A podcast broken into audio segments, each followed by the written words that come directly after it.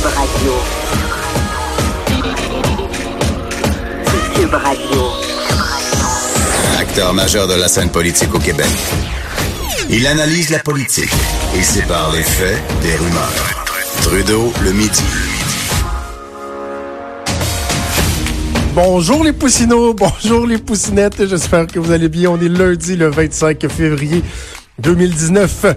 Vous écoutez Trudeau le midi à Cube Radio. Non, non, vous écoutez pas Passe-Partout. Ce n'est pas moi, la nouvelle version moderne de Passe-Partout. Est-ce que vous êtes excité par le, retour en ondes de Passe-Partout euh, à Télé-Québec? J'ai bien, bien hâte de voir comment ça va être euh, reçu par les gens. Parce que des fois qu'on essaie de, de, de, faire revivre euh, des passions d'antan, de redéclencher le même style de, de, d'amour qu'on avait, ben ça peut arriver qu'on se pète la marboulette un peu. En même temps, l'idée, le concept euh, de passe-partout était tellement bon dans les années 80. Euh, bon, on le met un peu au goût du jour. Hein. Moi, je pensais qu'on on, renouvelait vraiment, là, des nouveaux sketchs. Euh, non, ce qu'on semble comprendre, c'est qu'on reprend pas mal les mêmes idées, les mêmes thèmes, carrément même les mêmes les mêmes chansons avec ben, évidemment les mêmes personnages. Passe-Caro, Passe-Partout, Passe-Montagne, Canel et Pruneau, Fardoche. Euh, je pense que j'ai vu qu'Alakazoo va être sur une tablette. Tu vois, belle, adaptation technologique, ça. Alakazoo qui est sur une tablette plutôt que euh, d'être euh, une, marionnette. Mais ça n'empêche pas que Canel et Pruno, des marionnettes, eux autres, là, aussi. En tout cas, bref. j'ai hâte de voir. J'ai écouté quelques entrevues avec les, les trois nouveaux acteurs que je trouve je les trouve bons. Je trouve qu'ils sont, sont, sont, sont, sont modernes. Euh, non, j'ai hâte de voir ça. Puis, j'entendais des gens dire, euh, ouais, ça pognera peut-être pas parce qu'aujourd'hui, euh, tu sais, les jeunes, ils sont sur Netflix, ils sont sur YouTube, puis blablabla. Puis, ouais, mais un instant là, passe partout, ça s'adressera pas à des ados, à des pré-ados, puis tu sais, des jeunes de 10, 12, 14 ans là à l'époque, nous, euh, il y en a qui suivaient encore ça rendu là. J'aurais pu leur dire Get a Life un petit peu. Mais tu sais, qui suivaient encore ça parce qu'ils avaient continué de le suivre. Mais à la base, passe partout. Ça s'adresse à des, jeunes, à des petits poupons, là.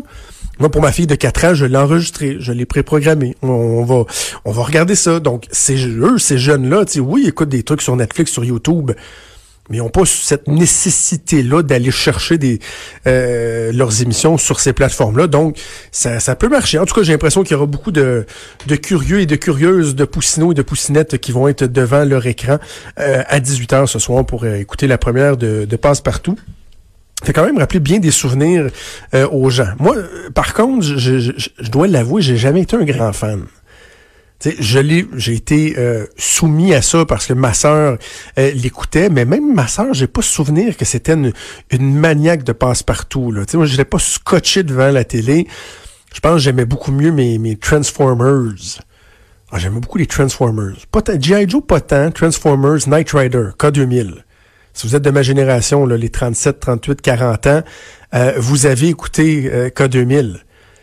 Et d'ailleurs, dans cas 2000, mon Dieu, je, je m'en alignais pas pour vous parler de ça, mais dans cas 2000, on s'entend-tu qu'un des éléments les plus cool qu'il y avait était quand euh, Michael, euh, c'est Michael Knight, ouais, Michael Knight, euh, qui était joué par David Hasselhoff, il appelait son auto avec sa montre.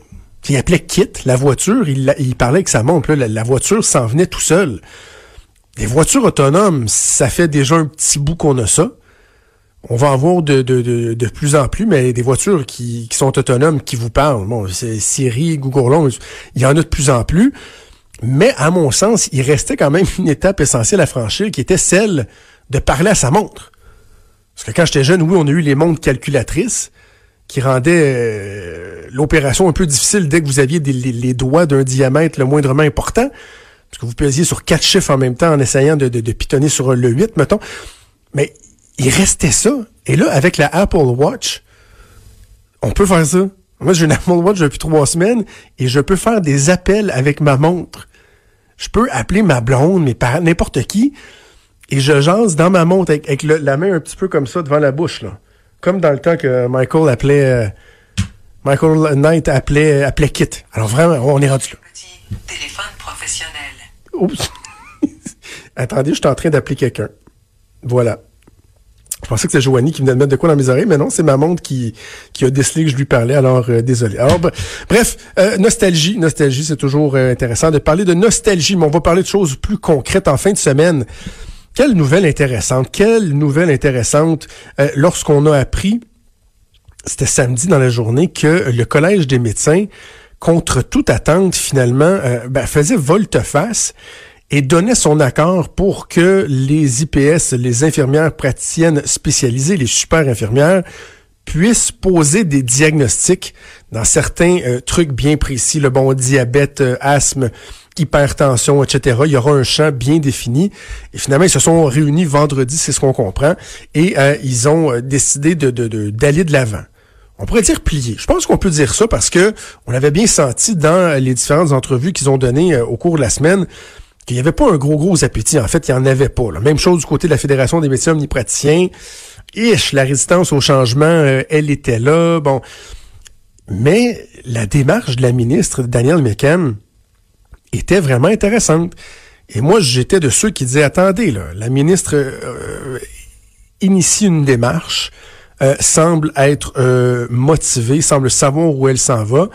Et le timing est bon. Le timing est bon parce que la population est rendue là parce qu'il y a eu un certain bris de confiance euh, entre les médecins et la population causé par un certain narratif des classes politiques, entre autres, et médiatiques qui se disent que c'est donc bien payant et le fun de fasser puis de varger ces médecins.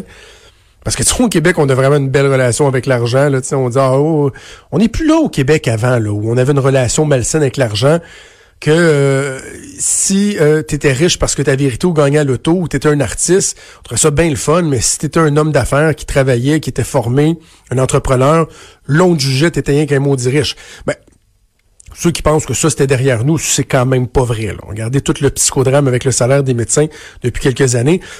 Bref, euh, je pense que le, le, les éléments étaient en place pour que le Collège des médecins, parce que c'est le Collège des médecins qui devait accepter ça, euh, décide, se rendre à l'évidence qu'on était rendu là.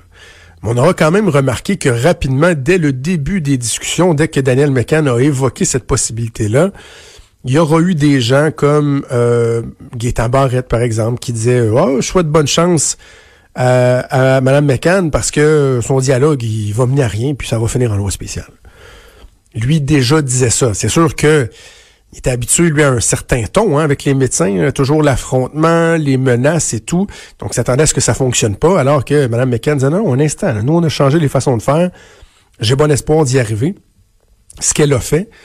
Et je pense aussi à, certaines personnes euh, dans, les médias. Hein. J'en parlais avec Richard dans, son émission jeudi euh, avant midi. Là.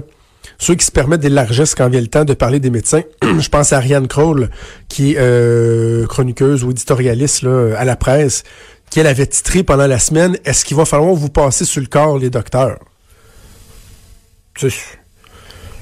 Si moi j'écris un texte sur les infirmières ou les éducatrices en CPE, ou les employés de la SAQ, où je dis euh, est-ce qu'il va falloir vous passer sur le corps? Vous savez que j'aurais eu un, ressac. Je me serais fait même probablement accusé de prôner une certaine violence, ou en tout cas verser dans la violence verbale. Alors que si vous parlez des médecins, de dire que vous allez leur passer sur le corps, c'est pas anodin, là. Dites à quelqu'un, m'a passé sur le corps. Il y a quelque chose d'assez violent là-dedans. Lorsqu'il vient le temps de parler des médecins, c'est correct. C'est correct, ça, on, l'endure, ça, on le tolère. Bref, il y a eu entente avec le Collège des médecins, en tout cas le Collège des médecins qui a signifié son intention euh, d'aller de, l'avant et de permettre aux IPS, aux super infirmières, de poser euh, des diagnostics. Rapidement, avant de passer à, un sujet qui, qui, qui, euh, qui, est incroyablement important, qui est sensible, dont il faut parler, juste vous dire à quel point des fois il faut dénoncer l'insensibilité de certaines personnes. On a parlé il y a quelques semaines, par exemple, de résidences pour personnes âgées qui fermaient sans respecter les délais euh, prescrits par euh, le ministère. Je pense que c'était trois mois minimum, mais qui donnaient une semaine ou deux là, aux aînés pour se retrouver une résidence et on a donné on a dénoncé ça. Ben, c'est la même chose puis franchement bonne aidant aux propriétaires de ces trois garderies de Lévis euh, pour lesquelles les parents ont appris quoi vendredi je pense que vendredi de cette semaine, les trois garderies, les trois installations fermaient leurs portes. Parce que supposément qu'on n'est pas capable d'avoir notre renouvellement de permis à cause d'un manque de personnel ou quoi que ce soit, franchement, là, euh, allô l'indélicatesse. Là. Les parents qui sont pris pour essayer de trouver des garderies à leurs enfants à moins d'une semaine d'avis, c'est franchement pathétique. Honte à vous, gens qui étaient euh, derrière ça. Et j'espère, j'espère que dans un cas comme celui-là, on apprend nos leçons et qu'on s'assure que ces gens-là n'auront plus jamais de permis de garderie. Là. Une, une, une liste noire, une blacklist.